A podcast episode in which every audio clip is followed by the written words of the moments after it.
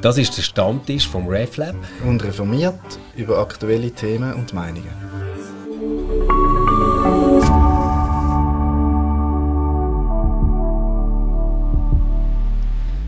Hallo miteinander, ich habe die Ehre und das Vergnügen, euch zu begrüßen zum heutigen Stammtisch. Mein Name ist Felix Reich, vis-à-vis sitzt der Stefan Jütte, zum Wohl. Zum Wohl, Felix. Und neben zwischen uns sitzt Ivana Mehr. Hallo Ivana. Hoi. Schön, bist du da. Ähm, Ivana Mehr, sie ist, schafft bei der Abteilung für Kirchenentwicklung bei der reformierten Landeskirche und ist dort verantwortlich für den Fachbereich Migration. Mhm. Und natürlich jetzt sehr engagiert rund um die äh, Unterbringung, Betreuung von Geflüchteten aus der Ukraine wo sich ja auch viele Kirchengemeinden stark engagieren. Und bevor ich jetzt da vermute, was du wahrscheinlich machst, Ivana, erzähl uns doch mal, ähm, was du machst, wie einfach so ein normaler Alltagstag von dir aussieht, was es wahrscheinlich nicht gibt, weil jeder Tag anders ist, nehme ich an. Ja, genau, das gibt es eigentlich nicht, aber angestellt bin ich als Fachmitarbeiterin Migration, eben bei der Abteilung Kirchenentwicklung in der Diakonie und mein Auftrag ist für Kirchengemeinden im ganzen Kanton Zürich Ansprechperson sein für Migration, Flüchtlingsarbeit. Das heißt, äh, wenn Kirchengemeinden ein Projekt aufgleisen oder vielleicht wollen aufgleisen und ähm, so ein bisschen das Vorgehen besprechen oder äh, so ein bisschen Know-how abholen, bin ich da ich tue aber auch, und das ist jetzt ganz neu, seit 2021, letztes Jahr, haben wir ein kantonales Förderprogramm, das wir ähm, als Chile ökumenisch umsetzen. Das ist auch etwa zu 20 Prozent. Das ist ein Tandemprogramm für Geflüchtete, wo also Kirchengemeinden also Koordinationspersonen in den Kirchengemeinden Tandems aufgleisen und begleiten und wir geben den fachlichen Support. Und dann ist es auch noch ein Teil natürlich gegenüber dem Kirchenrat äh, Ansprechperson sein, wenn es Geschäfte gibt, wenn der Killerrat sich überlegt, ob man vielleicht will, ähm, mit einer Medienmitteilung raus oder wenn es zum Beispiel Vernehmlassungen gibt zu ähm, gesellschaftspolitischen Fragestellungen mit Migration, dann bin ich involviert. Also es ist so ein, ein Sammelsurium aus verschiedenen Sachen. Und jetzt aktuell natürlich äh, ganz fest in der Frage Ukraine und so ein bisschen von der Landeskirche aus, ein bisschen Unterstützung, ähm, bisschen, äh, wo, was, wie, ein bisschen auseinanderbeindeln, Informationen geben für die Gemeinden und Ansprechpersonen sein. Jetzt in der ganzen Frage ähm, Ukraine-Flüchtlinge sind ja ganz viele ähm, Kreise involviert, NGOs, die, mhm. Behörden. Ähm, für was braucht es dort genau die Kirche? Also was wäre die Nische, wo du sagst, da braucht es uns mhm. jetzt? Mhm. Also ich sehe auch in der letzten, einfach im Verlauf der letzten Jahre, Kiel ist immer dann gefragt, wenn ganz schnell äh, Sachen müssen aufgeleistet werden in einer akuten äh, Notsituation wie jetzt, dass sehr viele Geflüchtete in die Gemeinden kommen, dann sind Kirchengemeinden eigentlich immer die, die vor Ort rum sind, die äh, Ressourcen haben. Sie haben Räume, sie haben vielleicht leerstehende Pfarrhäuser, sie haben Personal, sie haben äh, auch finanzielle Möglichkeiten und sie sind eben lokal wirklich schon vernetzt im Idealfall mit politischen Gemeinden, mit Vereinen und so weiter. Das heißt, sie können in relativ kurzer Zeit ganz rasch reagieren und das hat man auch jetzt wieder gezeigt, dass sie das gemacht haben. Jetzt stelle ich mir so vor, du bist so ein bisschen der Schreibtisch, wo ganz viel zusammenläuft. Oder? Mhm. Also, du bekommst mit, was in der Gemeinde los ist, du bekommst mit, welche Fragen sich der Killerrot stellt. Höchstwahrscheinlich bist du auch vernetzt mit anderen NGOs, NPOs, die in diesem Bereich arbeiten. Wenn jetzt so, müsste ich sagen, das sind so die drängenden, grossen Fragen oder Probleme, wo im Moment viele Menschen, die mit äh, Geflüchteten aus der Ukraine mhm. zu tun haben, dran sind. Was, was wäre das so? Also jetzt vielleicht noch, also das ist sicher in der Anfangszeit ganz fest der Fall gewesen, wie geht das Ganze mit Registrierung? Wann kommen die Leute wirklich das Geld über? Wann haben sie den Anspruch? Und wo müssen sie sich überall melden? Und ähm, am Anfang war es zum Beispiel auch, gewesen, müssen sie jetzt äh, ein Konto haben oder wird das Bar ausgezahlt? Und das Problem ist wirklich auch, dass es von Gemeinde zu Gemeinde sehr unterschiedlich läuft. Okay. So diese Sachen. Und dann natürlich bei der privaten Unterbringung, vor allem wenn es im eigenen Haushalt ist, da haben, glaube viele Leute, also das ist jetzt nicht nur kirchlich, sondern einfach allgemein, man hat ja gehört, wie viele Leute sich bei Campax gemeldet haben. Aus einem ersten Impuls, ich muss etwas machen, ich muss irgendeine Verantwortung wahrnehmen in dem Ganzen, sich gemeldet. Und da wissen wir mittlerweile, dass das nicht immer ganz einfach ist. Also das, ja. ja ich bin froh, dass du das gerade selber ansprichst, mhm. weil das ist ja wirklich berührend gewesen, wie viele mhm. Leute sich wirklich in kürzester Zeit entschieden haben, Platz zu schaffen, sich Zeit zu nehmen, sich wirklich zu engagieren.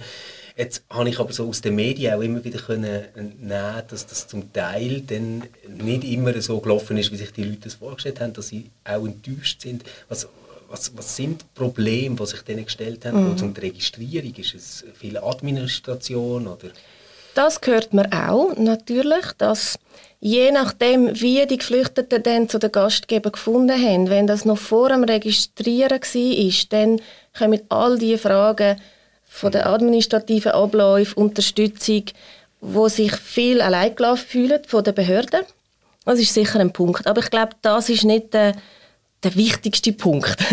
also, das ist jetzt meine Einschätzung. Ich habe das Gefühl, es ist so, dass man vielleicht ähm, ein bisschen romantische Vorstellungen Aha. hat ja. oder sich das Zusammenleben vielleicht ein bisschen einfacher vorgestellt hat. Man hat ja häufig auch gelesen, ja, äh, das ist ja ein, ein ähnlicher Kulturkreis. Oder, aber mit dem hat es eigentlich gar nichts zu tun. Man muss sich vorstellen, das sind Leute, die Hals über Kopf ihre Heimat verlassen haben, mit mit Angst, mit, sie haben Leute zurückgelassen, also nächste Leute, Söhne, äh, Väter, äh, Großväter, ähm, sind in die Schweiz gekommen. Und was man jetzt so gehört, also die einen sind natürlich dann erstaunt, ja die Leute die sind den ganzen Tag am Handy, aber das ist natürlich nicht erstaunlich, wenn man äh, jemanden hat, der vielleicht in einer eingekesselten Stadt wohnt genau. und äh, vielleicht der Kontakt abgebrochen ist, also so diese Sachen. Die Leute ähm, haben Bedarf, um sich zurückzuziehen. Und sie sind einfach in einem anderen Film. Es sind nicht Feriengäste, es sind auch nicht äh, Leute auf dem Sprachaufenthalt. Ähm, oder wir haben auch schon von Geschichten gehört, dass eine Gastgeberin sagt, ja, ich kann nicht schlafen, weil meine ukrainischen Geflüchteten, die ich aufgenommen habe, die sind die ganze, äh, die ganze Nacht wach, sie telefonieren, sie brüllen, ich höre das, ich kann nicht schlafen, ich muss um 6 Uhr morgen auf, ähm, nehme ich die Leute zurück. Also es ist, ja, es sind so diese Sachen. Mhm. Aber jetzt, was du erzählst, ist ja nicht wahnsinnig erstaunlich oder man könnte sagen, mhm. es ist ein bisschen absehbar gewesen. Mhm. Also das ist eine mega Herausforderung. Es ist eben eine, eine reine Platzfrage mhm. vielleicht. Ähm, ist man da auch ein bisschen reingerasselt im Sinn, dass sich einfach können melden wer will und man die Gastgeberinnen und Gastgeber jetzt ein bisschen zu wenig auf die Aufgabe vorbereitet hat. Also hat es da so quasi mhm. Äh, nicht gerade das Casting, aber zumindest so ein eine kritische Rückfrage braucht, ähm, traut sie sich das zu? Ähm, eben, das ist nicht einfach wie mhm. eine Austauschstudentin, die drei Monate bei ihnen ist, sondern das sind, sind Leute mit, mit ganz, ganz einem schweren Rucksack. Ähm, eben, es ist ja nicht ein, ein Kulturaustauschprojekt, wie irgendwie zusammen zur Nacht mhm. oder so, mhm. wo man ein bisschen zum Kennenlernen geht. Mhm. Also hat es da ein bisschen von der Behörde vielleicht ein bisschen kritisches Nachfragen braucht ähm, und sehen wir jetzt, dass, ja, dass das gefällt hat? Also es, es hat wie zwei Wege von der Vermittlung in die privaten äh, Haushalte. Oder? Es hat einerseits direkt aus den Bundesasylzentren hat ähm, die Vermittlung gegeben, wo die Schweizerische Flüchtlingshilfe zusammen mit der Datenbank von Campax direkt aus den Bundesasylzentren die Vermittlungen gemacht hat. Und gemacht hat, ohne äh, mit den politischen Behörden, also politischen Gemeinden, das abzusprechen, sondern man hat, also ja, man hat geschaut, wer ist da, ähm, wo können wir die Leute vermitteln. Man hat dann schon mit den privaten Gastgebern man hat müssen einen Fragebogen ausfüllen, man hat müssen Bilder auch aufladen von der Wohnunterkunft und dann hat man aber sehr pragmatisch dann war äh, vielleicht eine Familie da gewesen, und man hat dann äh, diese Gastfamilie angerufen und gefragt, sind ihr jetzt bereit? Wir hätten jemanden, der heute würde kommen ähm, ja, da kann man schon kritisch sehen. Ich glaube, äh, es ist vieles unter Zeitnot passiert. Und dann gibt es noch andere Vermittlungen, zum Beispiel im Kanton Zürich haben wir allen Kirchengemeinden geraten, euch bei der extra installierten Anlaufstelle vom kantonalen Sozialamt melden wo dann eine erste Aufnahme macht von dem Angebot, auch mittels Fragebogen ein bisschen näher ausfragt, was ist das für ein Angebot.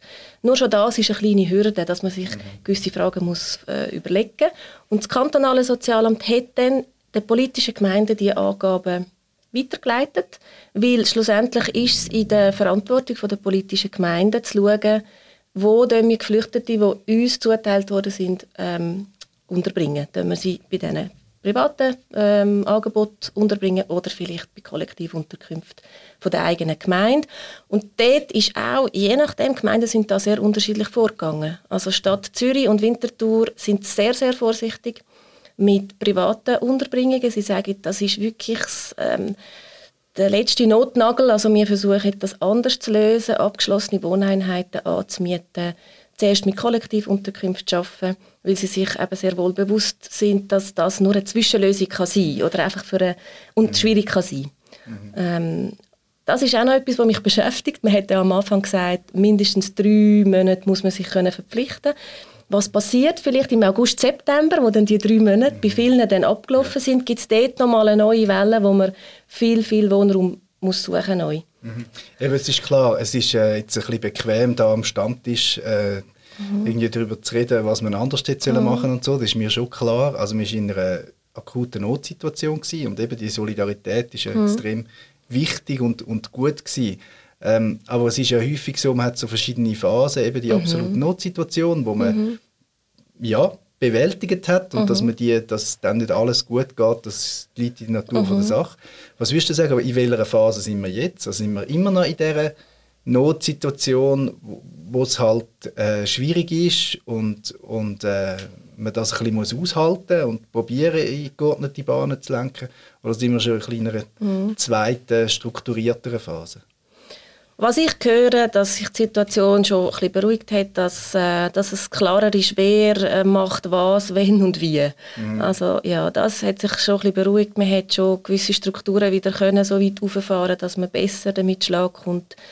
Auch seitens Staatssekretariat für Migration ist vieles ähm, jetzt einfacher. Also schon, schon, schon länger ist es möglich, dass man sich zuerst online vorregistriert, dass, es nachher, äh, dass man nachher einen Termin bekommt und erst also dann weiss...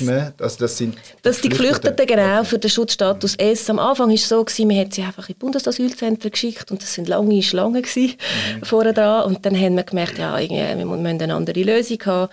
Und das war sehr schnell dann gewesen. Man konnte sich vorregistrieren, dann war man auch ähm, krankenversichert gewesen. und aber für den definitiven Status hat man dann einfach einen Termin bekommen, wenn dass man muss physisch vorbei mit Fingerabdrücken und so weiter. Mhm. Also das ist schon mal sehr gut und ja, was ich höre, ich bin natürlich nicht an der Front, mhm. aber ich höre schon von der Stadt Zürich zum Beispiel, äh, es hat sich beruhigt, auch so ein bisschen die runden Tisch, wo man am Anfang einberufen hat. Es hat zum Beispiel in der Stadt Zürich einen gegeben, wo auch kirchliche Akteure eingeladen worden sind, nebst ähm, staatlichen Stellen und anderen Hilfswerken.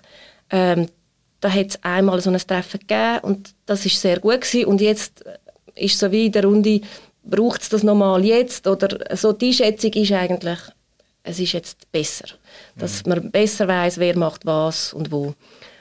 Und ja, vielleicht auch mit dem Entscheid vom SEM, also Staatssekretariat für Migration, dass man jetzt den Verteilschlüssel auf Kantone wirklich anwendet. Mhm.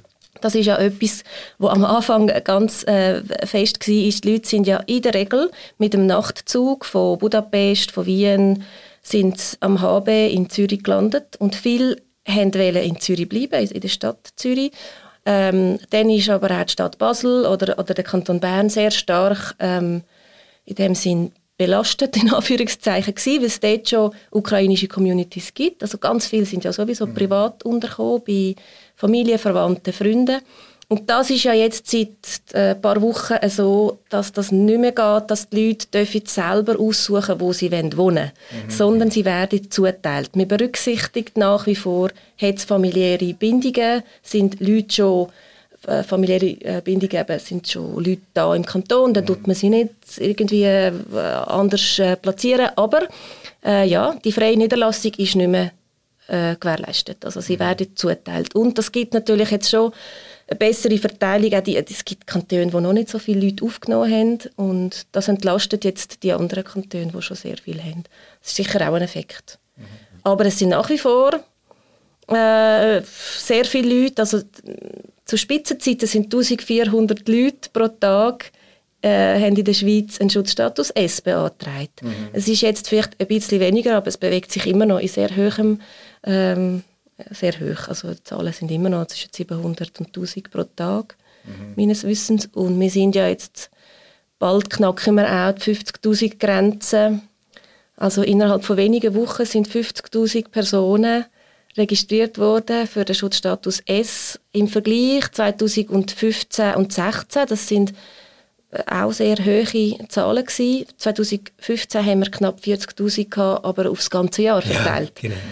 Und da gehen jetzt halt Spekulationen, oder? Wie viel, werden jetzt, wie viel müssen wir noch erwarten? Mhm. Es hat ziemlich am Anfang so Zahlen gegeben, bis Ende Jahr 300'000 Menschen. Mhm. Und äh, jetzt ist so eine Zahl im Raum 150 bis irgendwie im Herbst 150'000 und da redet man jetzt auch davon und da gibt es auch Beispiele in, in Bern, dass man ähm, Dörfer, so Containerdörfer erstellen, weil es vielleicht anders gar nicht geht. Genau, also dort, wo ich wohne, äh, mhm. ist das jetzt gerade geplant in mhm. Bern. Also gerade in der Nähe äh, von der Langas. Ähm, du hast jetzt gerade die letzte Migrationskrise, mhm. wenn man so sagen, angesprochen. Und die haben ja dort einen ähm, Fluchtpunkt mhm. äh, gegründet. Wenn jetzt so darüber leist, was gegangen ist in den letzten Wochen, dann würdest du sagen, haben die schon wertvolle Erfahrungen gehabt, die geholfen haben? Oder mhm. ist das mhm. einfach überhaupt nicht vergleichbar gewesen und eine komplett andere Situation, mhm. was ich euch das mal als Aufgabe gestellt hat? Ja, ich habe das Gefühl, die Kirchengemeinden haben sehr viel können profitieren von diesen Erfahrungen, von, von, den letzten, von dieser letzten Welle. Und zwar, also bemerkbar hat sich das jetzt für mich persönlich vor allem äh, Anfang März gemacht. Wir haben im Verlauf von März so vier verschiedene Netzwerktreffen in den Regionen gehabt. Netzwerktreffen, kirchliche Flüchtlingsarbeit. Das ist ein Gefäß, das wir zweimal im Jahr haben, ökumenisch. Und es hat sich gerade so getroffen, die sind sowieso auf den März geplant gewesen. Und das ist gut gewesen. Es hat, äh, es ist äh, sehr rege besucht gewesen. Ähm, und was wir dort so festgestellt haben, die Leute sind ähm, das sind verschiedene Leute aus Kirchengemeinden, von Behörden zu Pfarrpersonen, Sozialdiakonie, äh, auch sehr engagierte Freiwillige. Die sind an diesen Netzwerktreffen gewesen. Und was, was ich das Gefühl hatte, sie haben wie so die Ruhe bewahrt. Also sie haben gewusst, äh, jetzt wir mal abwarten, was kommt. Ähm, äh, Wenn es nötig ist, fahren wir die äh, Netzwerke auf, lokal, wo wir schon seit damals haben. Also runde Tisch ja. zum Beispiel mit politischen Gemeinden, Schulgemeinden, Polizei, Kirche. Ähm, es hat schon da und dort Gemeinden gegeben, die so ein bisschen äh, nervös geworden sind am Anfang, aber ich glaube, viele, die eben sich schon in der Flüchtlingsarbeit engagieren, seit längerem, die haben eine gewisse Ruhe bewahrt. Sie haben wie gesagt, hey, vieles, was wir schon haben, also unsere Deutschkurse, unsere Treffpunkte, unsere vielleicht Freizeitaktivitäten, die wir jetzt schon haben, die können wir einfach wieder rauffahren oder vielleicht gibt es neue Bedürfnisse, dann können wir äh, Neues schaffen. Ja. In der, ich glaube im Vertrauen darum, dass sich auch wieder werden Freiwillige zur Verfügung stellen, wie das ja damals schon so war, 2015, 2016, ich habe dort noch nicht bei der Kirche gearbeitet, sondern beim Roten Kreuz. Ähm, ich kann es von den Hilfswerken sagen, aber ich habe es auch gehört von den Kirchen. Es sind wahnsinnig viele Freiwillige, haben sich gemeldet, haben etwas machen 2015, 2016. Und das ist, glaube ich, jetzt ähnlich. Also ich höre das, ich höre das bei einer freiwilligen Anlaufstelle von der Stadt Zürich. Die haben zum Teil 200 Mails am Tag von Leuten, die etwas machen wollen. Und es ist viel Know-how da, und wo die Kirchen jetzt zurückgreifen können. Ja.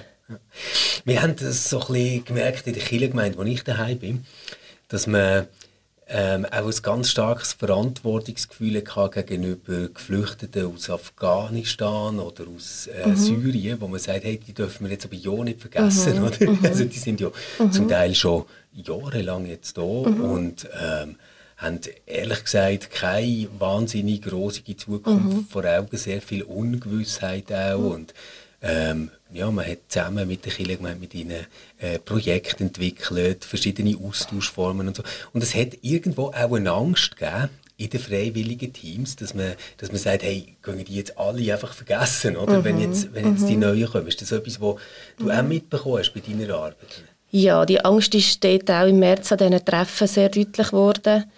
Also Angst oder auch, nein, einfach, dass sie gesagt haben, hey, äh, die Arbeit, die wir jetzt machen, die wird auf jeden Fall weitergeführt, ja. die ist nötig, die ist wichtig. Und es hat zum Teil auch Gruppen, die gesagt haben, wir haben jetzt keine Zeit noch für ukrainische Geflüchtete, da muss eine neue Gruppe an, weil wir sind beschäftigt mit Rekursschreiben, mit, äh, ähm, mit Begleitung individuell, aber weil viele Leute, die äh, aus Kriegsgebieten kommen, haben auch nicht einen anerkannten Asylstatus. Das muss man auch wissen. Die meisten kommen einen Schutzstatus F. Also, nein, es ist nicht Schutzstatus S, sondern F. Sondern es ist eine vorläufige Aufnahme als Flüchtling. F. Das ist der Status, den die meisten Kriegsflüchtlinge überkommen. Der ist finanziell ungefähr vergleichbar, was sie überkommen mit dem Schutzstatus S, aber in vielem schlechter gestellt. was heißt das? Ja, das heißt, ich kann jetzt für den Kanton Zürich reden, aber da ist es auch von Gemeinde zu Gemeinde sehr unterschiedlich. Also sie kommen nicht ähm, Sozialhilfe über, wo existenzsichernd ist, sondern sie äh, können bis zu ähm, einem Drittel von der Sozialhilfe bekommen. Mhm. pro äh, Gemeinde. Es gibt da keine äh, Richtlinie, wo Gemeinden verbindend verpflichtet, so und so viel auszuzahlen. Das ist sehr wenig Geld und das kommt jetzt eigentlich erst führen, wie wenig das, das ist, weil man merkt, eben, Ukrainerinnen und Ukrainer ähm, stehen zum Teil bei Essensabgaben an, wo man gratis Essen überkommt und dann fragt sich der eine oder andere, äh, wie ist das möglich? Aber es ist die Realität für ganz, ganz viele äh, Personen, die Kriegsflüchtlinge sind, dass sie mit so wenig Geld müssen auskommen müssen. Ja, und ja, eben, es ist eine gewisse Schlechterstellung im Sinne von, dass jetzt Kriegsflüchtlinge mit Schutzstaat mit äh, auf, äh, vorläufiger Aufnahme F, sie sind zum Beispiel nicht berechtigt, den Familiennachzug ja. ähm, zu holen. Also sie äh, erst frühestens nach drei Jahren und frühestens, wenn sie finanziell unabhängig sind und eine entsprechende Wohnsituation haben. Das muss man sich einmal vorstellen. Das ist das eine, was sehr störend ist. Und das zweite ist, dass sie keine Reisefreiheit haben. Genau. Das bedeutet, dass zum Beispiel vielleicht äh, Verwandtschaft, Familie in Deutschland wohnt, vielleicht 20 Kilometer auf der anderen Seite der Grenze und sie dürfen sich nicht mhm. sehen. Und das ist natürlich äh, ein sehr äh, massiver Einschnitt auch und hat Auswirkungen auf die psychische Gesundheit ja. der Leute und behindert in meinen Augen äh, eine, eine nachhaltige und gesunde Integration. Äh, ich, ich möchte äh, dort gerne schnell anhängen. Ich war letzte Woche beim Coiffeur und mein Coiffeur ist aus Syrien mhm. ursprünglich. Und wir haben ein bisschen zusammen geschwätzt und er ist viel zu höflich, um sich von sich aus aufzuregen mhm. über das, was jetzt passiert. Mhm. Oder? Also er hat das gar nicht angesprochen. Aber ich habe dann halt gleich gefragt, wie er das jetzt so mhm. erlebt. Und dann hat er gesagt, das Schlimmste für ihn sei eigentlich, dass jetzt bei den Ukrainerinnen und Ukrainern alle Schweizer sagen, ja, die gehen sowieso wieder zurück, mhm. ähm, wenn der Krieg vorbei ist.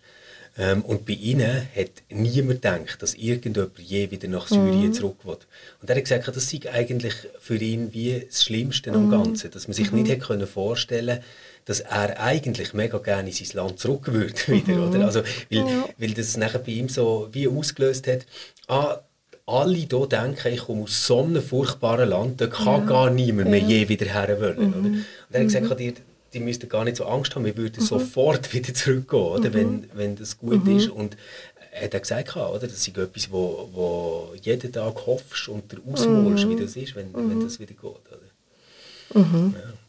Und das, das, das, das mir irgendwie schon noch verrückt. Also ich, ich verstand natürlich, dass, dass wenn jetzt kannst sagen, in der Ukraine ist Krieg, dann brauchst du eine schnelle Lösung, oder? Also Parallelen mhm. wäre, wir haben es bei Covid gesehen, wenn du sagst, es ist Pandemie, dann brauchst du eine schnelle Lösung, mhm. die einfach für alle das Gleiche mhm. gilt. Und auf der anderen Seite, ja, jetzt äh, dünkt es mir dort schon verrückt, dass, dass man in einem Fall wie, wie Syrien, wo ja wirklich Krieg war, mhm. also wo, wo Städte sind zerbombt worden, so, ähm, das so ganz anders eingeschätzt hat. Mhm. Ja, je nachdem, wie viele Leute dort gekommen wären, wäre es vielleicht auch aktiviert worden, der Schutzstatus S. Das wissen wir einfach nicht. Oder ich meine, äh, in der Zwischenzeit hat es ja eine Revision vom, ähm, äh, vom Gesetz, äh, Asylgesetz gegeben. Das heißt, ab 2019 ist es ja so, dass das Asylverfahren kürzer dauert. Dass man bei einem, gro bei einem grossen Teil schon nach drei Monaten kann sagen ob sie ähm, in der Schweiz bleiben oder nicht, oder ob das Verfahren erweitert wird.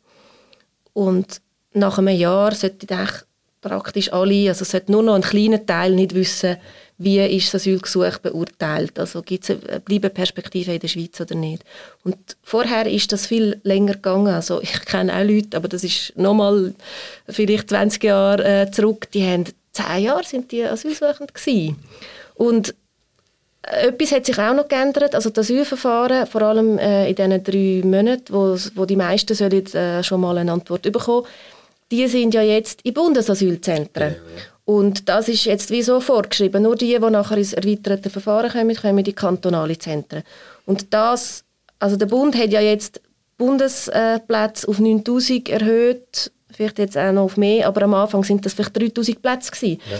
Das ist also sehr schnell klar gewesen, mit dem regulären Asylverfahren werden wir dieser Herausforderung nicht gerecht. Also können wir einfach nicht. Das würde ja. zu lang gehen. Was vorher theoretisch ist möglich war, oder? wenn du sagst 40'000 im Jahr mhm. und drei Monate, also kannst quasi wie 40 durch drei, dann bist du etwa bei 10. Also geht das auch wirklich fast auf dort, oder? Also ja.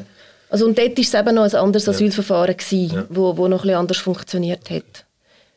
Ja, ich glaube, man hätte wie etwas müssen machen und dann kommt halt dazu, Jetzt, was die Reisefreiheit äh, anbelangt, oder? Ukrainerinnen und Ukrainer dürfen sich sowieso visumsfrei in Europa genau. bewegen. Ähm, heißt auch, hat Auswirkungen auf Familiennachzug und so.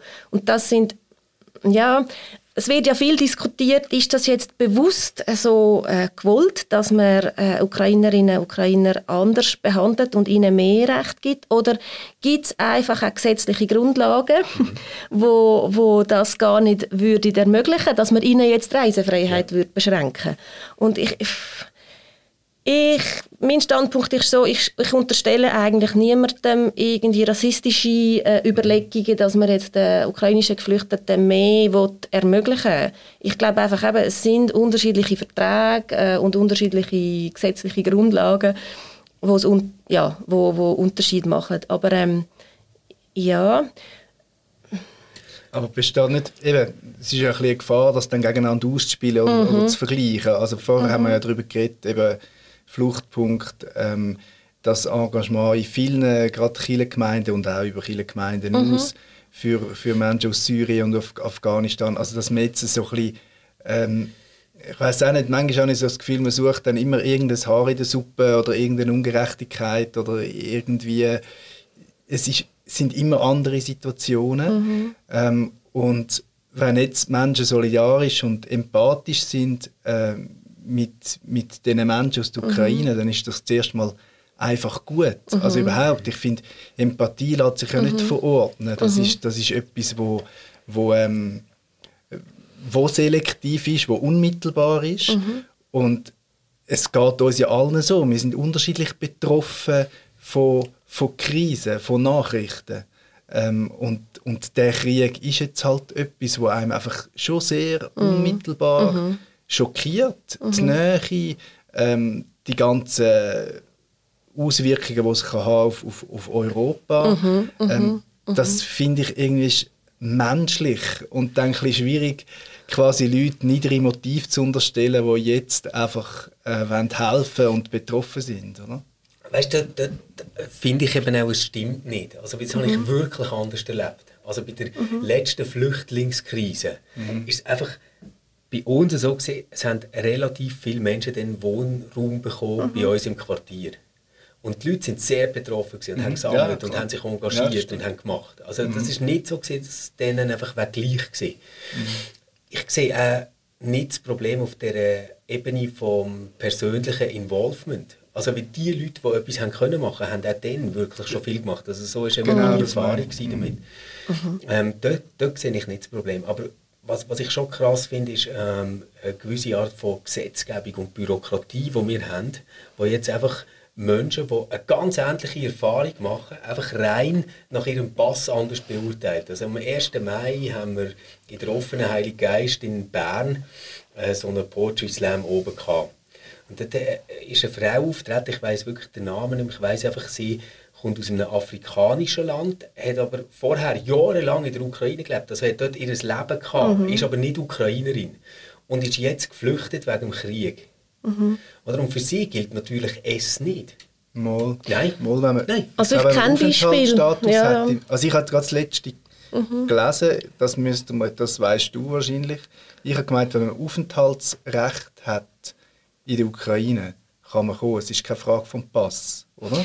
Ja, also ich, äh, ist mir jetzt gerade gestern ähm, berichtet worden, es gibt eine afghanische Familie, die ist äh, ein paar Monate in, Ukra in der Ukraine gewesen, also als geflüchtete Familie. Ja. Und dann ist dort der Krieg ausgebrochen. Man muss sich auch das vorstellen. Das ist ja schrecklich. Mhm. Und ähm, die Familie ist jetzt in die Schweiz gekommen und hat jetzt auch den Schutzstatus S bekommen. Okay. Ich glaube, da schaut man so ein bisschen individuell.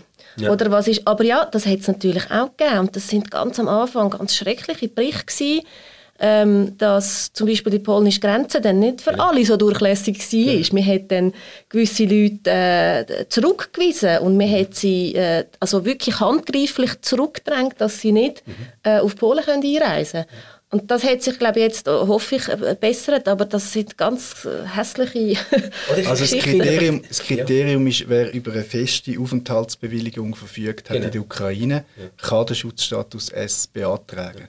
Also das heißt es ist, man muss nicht einbürgerte Ukrainerin sein. So. Okay, das ja. Weißt, was, was ich damit meine, ist, es, es gibt ja im Prinzip wie so etwas wie ein basales Rechtsempfinden. Dass, dass man irgendwie sagt, Menschen, die nicht mehr leben, die jetzt Bomben runterfallen, die dürfen flüchten und ähm, die sollten wir aufnehmen. Und zwar jetzt unabhängig davon, wo sie vorher gewohnt haben oder wo sie auf die Welt gekommen sind oder irgendetwas. Das wäre doch irgendwie so ein mhm. Rechtsempfinden, das man mhm. hätte. Und ich glaube tatsächlich, dass es uns diesen Fall jetzt gar nicht irgendwie skeptisch machen in der Richtung, oh, wir tun aber die Ukraine bevorzugen oder so, sondern eigentlich mhm. zeigt die Absurdität von dem Denken, wo wir vorher ähm, jahrelang gelebt haben. Aber das ist doch, das stimmt doch so nicht. Also unser Asylwesen basiert ja genau auf dem Grundsatz, dass Menschen, die an Leib und Leben bedroht ja. sind, Asyl bekommen bei uns. Solange sie, ähm, solange sie an Leib und Leben bedroht sind und nachher läuft der Status ab und entweder eben kommen sie dann durch Härtefall oder Integration eine Aufenthaltsbewilligung über oder sie gehen zurück. Also das ist ja der Grundsatz von unserem Asylrecht. Das Problem ist einfach, dass wir keinen anderen Weg haben in die Schweiz, aus allen Ländern, wo, wo eben nicht Personenfreizügigkeit sind und dass das Asylrecht von vielen ähm, gebraucht wird, wo, also, oder, oder gewählt wird, der Weg, ähm, wo ja, in, in, in so klar in diesen Kriterien nicht, nicht äh, erfassbar sind, oder? Aber wenn jetzt bei Syrien ist es ja auch klar gewesen, also da müssen wir jetzt jemand erzählen, dass jemand aus Aleppo da geflüchtet ist und kein Asyl bekommen also, hat, weil man das nicht glaubt. Nein, ja, aber das ist etwas, aber das, das ist eine andere da gerade anhängen. Also, er kommt nicht Asyl über. Das ist genau das, er, kommt, oder? er wird als Flüchtling aufgenommen. Also er also oder F für Asyl überzukommen, F, genau. Also ja. F, vorläufige Aufnahme als Ausländer. Genau. Und Asyl kommen eigentlich Leute über, wirklich, die ähm, nicht nur den Krieg oder irgendeine Naturkatastrophe oder so sie zwingt, das Land zu verlassen, sondern ähm, dass sie individuell bedroht sind, ja. aufgrund von individuellen Gründen. Mhm. Das heißt, auch wenn der Krieg vorbei ist, ist für sie eine Gefahr, zurückzugehen.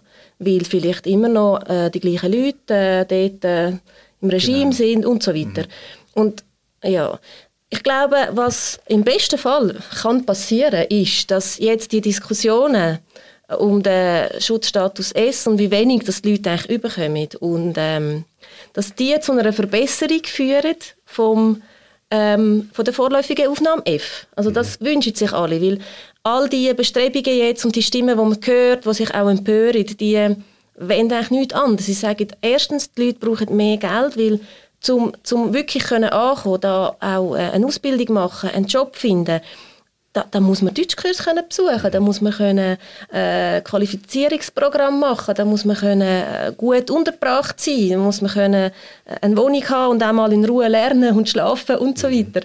Und im besten Fall passiert das. Mhm. Und es gibt jetzt aber im Parlament Diskussionen, dass man auch für andere Leute, Leute in den ersten drei Jahren, also auch für äh, anerkannte Flüchtlinge, würde Sozialhilfe kürzen. Mhm. Also auch so äh, Diskussionen mhm. sind aktuell im Parlament und da hoffen wir natürlich alle, dass das jetzt keine Chance hat. Mhm. Weil es ist einfach eine Illusion, dass man ein Anreizsystem schafft mit dem. Am Anfang brauchen die Leute Unterstützung und jeder investierte Franken kommt mehrfach zurück. Da mhm. gibt es dazu auch äh, gute Studien eigentlich. Oder? Es, es, es braucht am Anfang diese Investitionen. Mhm. Also eben, ich, ich wollte das gar nicht äh, verniedlichen, aber ich glaube, grundsätzlich ist die Idee von unserem Rechtssystem, dass wer aus einem Kriegsgebiet kommt, vorläufig aufgenommen wird. Also, mhm. Und das ist natürlich mhm. klar, dass die Wege aus der Ukraine näher sind, aber das liegt nicht an unserem Rechtsempfinden, sondern Nein, das liegt Felix, an der Geografie. Es, es, es ist eben gleich nicht ganz so einfach. Also, weil Immerhin haben wir das Botschaftsasyl abgeschafft, oder? Mhm. Ja. Ähm, das wäre der mhm. direkte genau. Weg mhm. Genau. Also wenn man sagt, es wäre uns so wichtig, aber es liegt einfach leider zu viel Land und Meer dazwischen, dann haben wir wenigstens das können ja, offen oder? Und dann sind wir innerhalb ähm, von, von Schengen, Dublin, wie wir drin sind, ja dann doch so, dass wenn jemand schon mal ein Gesuch gestellt hat, mhm ähm, dann äh, trittst du überhaupt nicht mehr auf das mhm. ein. Also, und das sind halt schon Sachen, wo ich jetzt so finde, äh, das kann man jetzt nicht so einfach mit dem völkerrechtlichen Grundsatz wegweisen, dass man sagt, ja, wer wirklich an Leib und Leben bedroht ist, der ja. bekommt bei uns immer ein warmes Zimmer, oder? Ja, das ist jetzt eine offensive Interpretation von dem, was ich gesagt habe. Ja, ich habe es schon äh, so gehört. ehrlich? Ja. Okay. Nein, ich habe nicht gesagt, alles ist gut, überhaupt mhm. nicht. Ich sage nur, dass das mhm. Rechtsempfinden, würde ich sagen, ist, ist ähm, äh, ist da. Aber klar, wir sind froh, wir haben uns, äh, also das finde ich auch beschämend, dass sich die Schweiz tendenziell weggeduckt hat. Also gerade in dieser Migrationskrise äh, sind wir ja froh gewesen, dass das über Deutschland gelaufen Eben, ist genau. und nicht ja. über uns. Und die Abschaffung vom Botschaftsasyl ist, ist sowieso, finde ich, ein großer Fehler gewesen. Ja. Ähm, und jetzt auch, also was, was ähm, Resettlement-Programm äh, mhm. anbelangt aus Afghanistan, da ist man extrem knausrig. Haben, wo es gescheitert ist. Ja, und da ist man extrem knausrig. Und, und gerade Afghanistan, also dort äh, gibt es tausend Fluchtgründe. Mhm. Also das ist schon klar. Ich glaube, wir sind, äh, wir, glaub, wir suggerieren... Wir gerade zu einig, Ja, wir, wir suggerieren da eine Stammtisch... Äh, wir simulieren eine Stammtischdiskussion, die tendenziell nicht so kontrovers ist. Aber, aber vielleicht, vielleicht könnten wir ja wirklich mit dem abschließen, Ivan, du hast jetzt gesagt, was, was wirklich eine Verbesserung wäre jetzt mhm. ähm, im Status F mhm. wäre mehr Geld am Anfang, mhm. oder? Ähm, Gibt es noch andere Sachen, die man verbessern könnte? Wäre zum Beispiel Reisefreiheit wichtig? Unbedingt, also für äh, vorläufig Aufgenommene, ja. Reisefreiheit, Familiennachzug. Familiennachzug? Ja. Das ist, ich meine, man muss sich das vorstellen, oder? Man ist jahrelang getrennt. also in der Regel nicht immer, aber sind es eher äh, männliche ähm, also Familienväter, die dann in der mhm. Schweiz angekommen sind, weil, wie ihr das gesagt habt, eine Flucht vorausgeht, eine lebensbedrohliche Flucht mit vielen Hindernissen. Das sind eher die Männer, die sich auf den Weg machen, weil man als Frau einfach noch viel exponierter ist. Mhm. Und äh, die Chance grösser ist, dass man da heil ankommt als Mann. Das ist einfach eine Tatsache und das ist nicht äh, ja, das ja. Und äh, also sicher Familiennachzug, ähm, und Reisefreiheit, ja.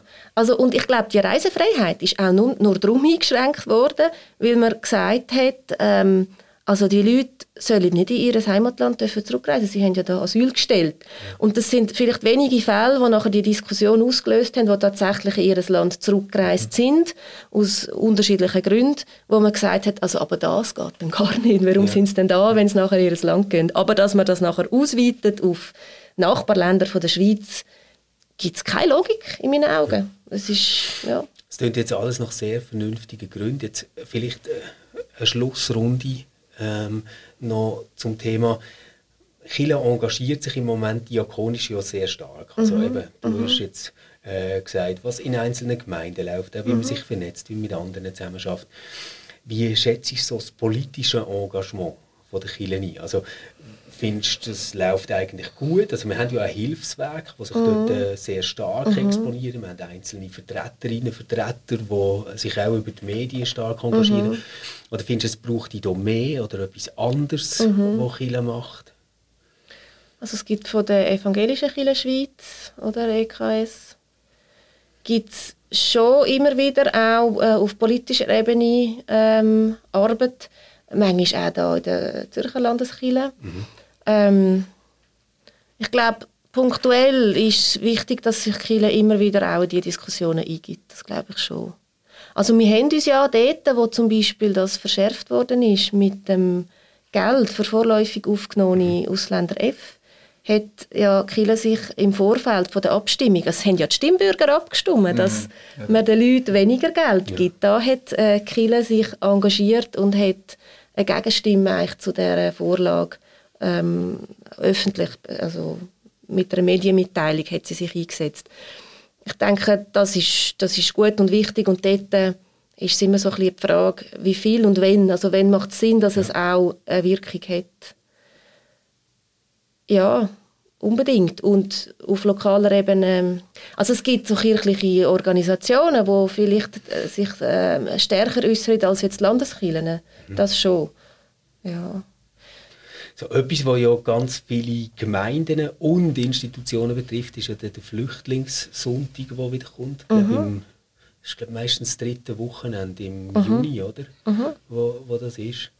Ähm, wo eigentlich noch ein schönes Zusammenspiel ist von, von Gemeinden, übergeordneten Institutionen mhm. und, und Kirche insgesamt. Ähm, aber ich, ich glaube schon, es, es bleibt irgendwie letztendlich immer so ein, so ein Ding, dass, dass probierst praktisch zu helfen, diakonisch tätig zu sein und irgendwo dann schon auch so politische Grundvoraussetzungen zu verbessern. Oder? Ja, aber ich glaube, jetzt in dem, dem Bereich würde ich jetzt der Kirche wirklich sehr gutes Zeugnis mhm. ähm, ausstellen, und zwar beiden Kirche. Also da ist ja wirklich äh, katholisch und reformierte Kirche sehr, arbeiten auch sehr eng zusammen. Mhm. Und, und ich finde auch die, ähm, dass die Stellungnahmen, die wo, wo passieren auf, auf unterschiedlichen Ebenen, immer einen Anknüpfungspunkt haben bei der, bei der Erfahrung, beim, beim Engagement. Also ich mhm. glaube, darum sind die auch glaubwürdig, selbst wenn man mhm. dann in der, in der Minderheit ist. Ähm, ich finde, eben gerade die Zeit, wo Fluchtpunkt gegründet worden ist, hat gezeigt, dass viele Gemeinden ganz unabhängig von Herkunft und Religion mhm. von diesen Menschen helfen. Mhm. Ähm, also mhm. da glaube ich jetzt wirklich ist die Empathie mit den Menschen aus Afghanistan gleich groß und, und mhm. das ist wirklich ein glaubwürdiges Leben von Nächstenliebe. So. Ähm, und aus dem heraus entstehen eben dann auch glaubwürdige Stellungnahmen, wenn man sagt, schau, wir sehen, ja, die Menschen mhm. haben zu wenig mhm. Geld, wir mhm. sehen das mhm. und kürzen das nicht. Und ich glaube, mhm. darum ist die Stellungnahme dort von der Kirche äh, sehr gut gewesen. Ähnlich ist es jetzt, wo ja Hicks die, die äh, Petition mhm. lanciert hat, wo ähm, die mhm. Sozialhilfe entkoppeln vom Aufenthaltsstatus. Ja.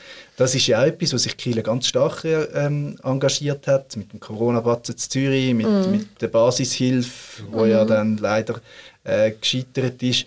Also ich meine, das ist ja auch so eine Situation, dass Leute ähm, jetzt aus Pandemiegründen oder was auch immer ähm, in die Sozialhilfe abrutschen, die nicht in Anspruch nehmen, weil sie mhm. Angst haben, mhm. ihren Aufenthaltsstatus mhm. ähm, wird verschlechtert. Ja. Ähm, und auch das, muss man sagen, ist politisch gewollt.